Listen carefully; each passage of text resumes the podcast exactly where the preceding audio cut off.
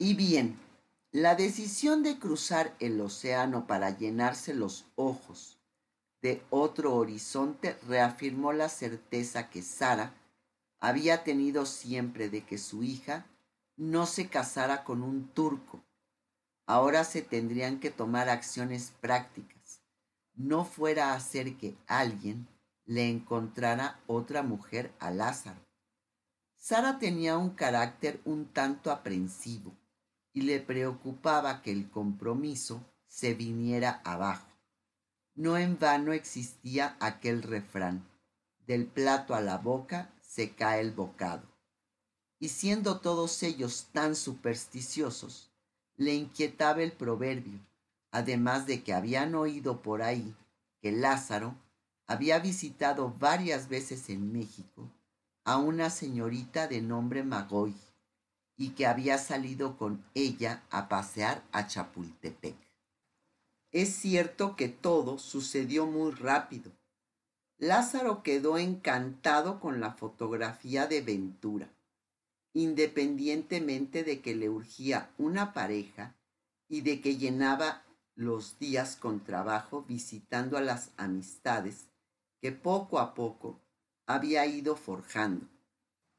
De igual manera, su familia estaría más tranquila al saber que Ventura lo complementaría. Había sido delicado urdir todo este andamiaje para hacer que dos vidas se entrelazaran. Pero la parte práctica era más difícil que la emocional, ya que se necesitaba hacer trámites bastante complejos. La hermana de Lázaro, Victoria, se sentía muy complacida de que sus gestiones amorosas hacia la pareja habían funcionado, quizás ayudada por alguno de sus amuletos. Por otro lado, doña Sara se sentía cómplice de todo este tejido invisible. Lo primero que debía hacerse era ir con el rabino de la comunidad y pedirle que redactara el certificado oficial en donde constaba que Ventura estaba libre de compromiso marital y que pertenecía a la comunidad judía de Estambul. Madre e hija fueron a las oficinas del rabino Bejarano, ubicadas en el mismo templo, tras haber concertado una cita con él. Iban un poco nerviosas y a la vez emocionadas de comunicarle el motivo de su entrevista. En realidad eran pocas las ocasiones en que una mujer trataba asuntos directamente con el guía espiritual de la comunidad, a menos de que su matrimonio estuviera en problemas o hubiera algún asunto que requiriera conciliación. Los hombres, en cambio, desde la edad de 12 años, iban una vez por semana a las lecciones de Torah que impartía para prepararlos durante un año hasta hacer su bar mitzvah, lo que marca haber alcanzado la mayoría de edad religiosa cuando celebran su decimotercer cumpleaños según el calendario hebreo. Era también un maestro experto en la ley institucional judía ojalá ya. Era quien conducía el servicio religioso y hablaba elocuentemente los viernes en la noche. Algunas de estas actividades eran parte de las funciones de un rabino, pero además, en este caso, aquel hombre tenía años de estudios no solo judaicos, sino también psicológicos y de conducta. Sabía hebreo, ladino, turco y un poco de arameo, así como francés, hablado por la mayor parte de los judíos en Turquía pues asistían a la Alianza Francesa Israelita. Estaba especializado en el degüello de animales para hacer la carne kosher. El rabino debe sacrificar la res con la ayuda de un cuchillo bien afilado para disminuir su sufrimiento y evitar que las toxinas se adhieran a la carne. La palabra kosher, de origen hebreo, significa apto o adecuado y describe todos los alimentos apropiados para consumirse de acuerdo con lo establecido en la Torá, los primeros cinco libros del Antiguo Testamento. Además, era casado, condición ineludible para poder ejercer funciones en la sinagoga. El rabino Bejarano recibió a las dos mujeres con una gran sonrisa, aunque intrigado ante la urgencia que habían expresado por verlo. Quizá a causa de sus vestimentas negras, enmarcadas por una larga barba grisácea, su imagen podía intimidar un poco, pero de hecho poseía una gran personalidad que inspiraba respeto y sobre todo confianza. Tenía el ceño tan marcado que daba la impresión de pasar varias horas intranquilo, aunque más bien las ocupaba estudiando la Torá, en la que se distinguen la revelación y enseñanza divinas del pueblo de Israel. Sara le confió el motivo de su visita. En buena hora, Banum, reaccionó él diciendo mientras se dirigía a Ventura, quien lo miraba con ojos turbios por la nostalgia que ya empezaba a sentir desde ese instante, a lo que el rabino añadió, no debemos olvidarnos que el amor te está esperando. Este viene después del matrimonio y trae felicidad. Él se sentó, tomó una hoja de papel y redactó el documento que rezaba lo siguiente. Gran Rabinato de Turquía, Pera, Constantinopla, 3 de mayo de 1927, número 437 el que suscribe Locum Tenens, la gran rabinato de Turquía certifica que la señorita Ventura Eskenazi, hija legítima de Moshon, cuya foto aparece en la parte superior, está libre de compromiso matrimonial, en testimonio de lo cual se extiende el presente certificado para los fines que el interesado juzgue convenientes. Constantinopla, 3 de mayo de 1927, Lelocum Tenens, H. Bejarano.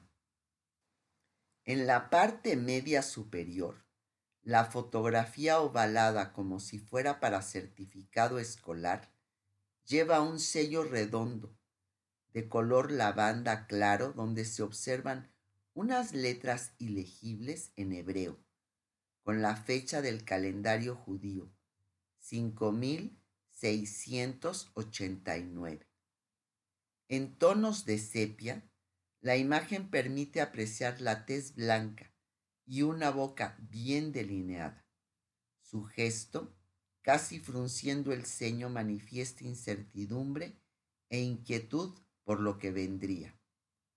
Trae puesta una blusa de botones al frente y un saco de solapa ancha y corte sobrio que la hace ver mayor. Parece querer mostrar su seriedad y compromiso con el futuro. Su cabello está tan bien peinado que si alguien la viera a distancia, pensaría que trae puesto un pequeño sombrero. Tal vez inconscientemente esa perfección que demostraba en su peinado, quisiera volcarla en los trámites para que no le pusieran un solo obstáculo en sus gestiones. La firma H. de Jarano, en letra manuscrita con tinta china, está plasmada sobre el timbre rectangular color morado que en el centro porta la insignia de la bandera turca la luna en cuarto creciente acompañada de una estrella. Es emocionante ver un documento de hace 87 años que parece haber sido firmado recientemente, como si del tintero brotaran letras cuya frescura puede percibirse todavía hoy. Así como perdura la indeleble tinta, del mismo modo se fijarían los recuerdos de esas despedidas en la memoria de Ventura. Y chica mía, ¿no sabes cuánto me vas a mandar, querida? dijo el rabino al entregarle el certificado. Pero lo que el doy quiere, esto es. A lo que Ventura respondió, y usted a mi rabino, cale que me dé una bendición para que tenga un buen camino. Ya lo creo que sí, preciada. Ella cerró los ojos y se inclinó. El rabino posó sus dos manos sobre la cabeza de la joven, pero sin tocarla, y con una voz cargada de infinita ternura le dijo, Sea tu voluntad y yo nuestro y de nuestros padres, que dirijan los pasos de ventura hacia su destino de vida, alegría y paz. Los malajim y el Todopoderoso que te acompañen. Amén. Ventura quería abrazar a su rabino. Él la había visto crecer.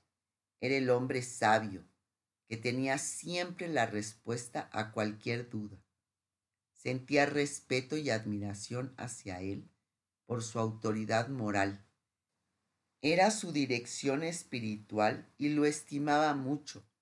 Y aunque la familia Eskenazi no asistía todos los viernes al templo, a diferencia de muchas otras familias que eran más religiosas y que no faltaban al rezo del Shabbat, Ventura iba con cierta regularidad y esto la había acercado al rabino. Su mirar siempre despejado y tranquilizador, esas manos blancas que se entrelazaban con parsimonia sobre el diafragma, y la voz profunda y apacible. Todo ello era un sedante que aquietaba el nerviosismo que en los últimos días se le había acumulado a la joven. Sentía un enorme cariño por él, pero puesto que los hombres religiosos no pueden tocar sino solamente a su esposa y a sus hijas, Ventura se quedó con una lágrima en los ojos y las ganas de estrecharlo en sus brazos. No cabe duda que ciertas costumbres se han conservado por generaciones. Por ejemplo, como parte de la conducta de pudor y recato, es tradicional que las mujeres judías que están casadas usen el cabello recogido para que no esté a la vista de los ajenos, a su familia próxima, ya que es considerado un elemento sensual. Por ello, deben portar una pañoleta que les cubra la cabeza y solo pueden quitársela en su casa o frente a su marido. Tal es lo apropiado de acuerdo con la halajá o normativa del judaísmo. Este momento se sumaría a los muchos en que la despedida se tornaba cada vez más difícil. Uno a uno, esos emotivos instantes contribuían al desarraigo, al inicio del peregrinaje. Eran como un soplo de incertidumbre, de duda, y a la vez marcaban las expectativas que poco a poco se habían ido concibiendo frente a ese sueño entre penumbras y posibilidades desmedidas, y a la fecha no muy claras. Parecía que los judíos trajésemos en la sangre el ir siempre a otro lugar. En el caso de Ventura, más que esa añeja consigna, se trataba de un desplazamiento voluntario de quien busca un destino. El certificado que redactó el rabino tenía fecha de 1927 Solamente cuatro años antes, Turquía había comenzado a escribir su historia en la modernidad, la cual se inició con el establecimiento de la República el 29 de octubre de 1923, con Mustafa Kemal Atatürk como su primer presidente. Un año más tarde, Lázaro se había ido a México, por lo que no le tocó ver los cambios radicales que estaban occidentalizando a Turquía, la cual dejaba atrás la época otomana.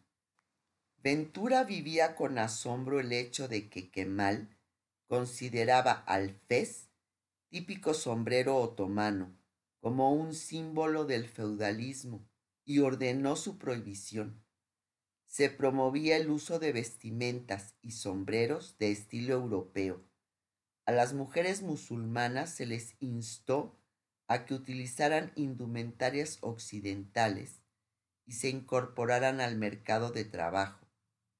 Se empezaba a reemplazar la grafía árabe por un alfabeto latino modificado más fácil de aprender. Y todos los turcos entre seis y 40 años, fueron obligados a regresar a la escuela para aprender el nuevo alfabeto. Los judíos lo usaban desde siempre, ya que hablaban y escribían en ladino, no en árabe como la mayoría de la población. Era un momento de cambios fundamentales de los que Ventura hablaría con Lázaro poniéndolo al corriente de todo aquello que se había empezado a gestar cuando él se fue, pero que ya no vivió de lleno como ella. La adopción del calendario cristiano en lugar del musulmán y del domingo como el día de fiesta semanal en lugar del viernes, así como el derecho de las mujeres a votar, fueron formas que se dieron algunos años después de que Ventura dejara Turquía y de las cuales ella y Lázaro se enteraron con alegría a través de las cartas que la familia les enviaba, dejándoles conocer la incipiente revolución social y económica que se vivía. Las tías habían contribuido para la boda tejiendo a gancho carpetas para los novios y es que el ajuar de una novia, por más sencillo que fuera, constaba de ropa de cama, camisones de noche, toallas y algunos objetos de plata. Se habían puesto a bordar sábanas con las iniciales de los novios, o sea, B y L, en puntada llamada relleno para que duraran impecables por años las fundas para cabezales estaban listas desde hacía semanas, en cuanto se conoció la noticia del casamiento. El ashugar de la novia sería austero, un ajuar hecho con mucho cariño y con los deseos sinceros de que Ventura fuera feliz. Los finos y diminutos calados de los manteles estuvieron dirigidos por la tante Fortuné, que tenía un gusto impecable, además de gran habilidad y talento para coser.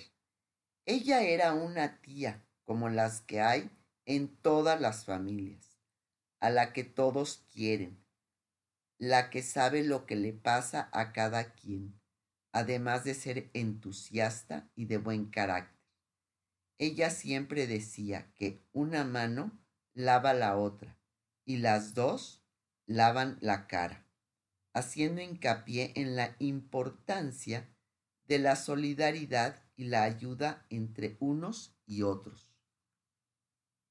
Estiraron los dobladillos de algunas faldas que habían pertenecido a Sara y que ahora crecían como sus ideales para alcanzar el tamaño de Ventura.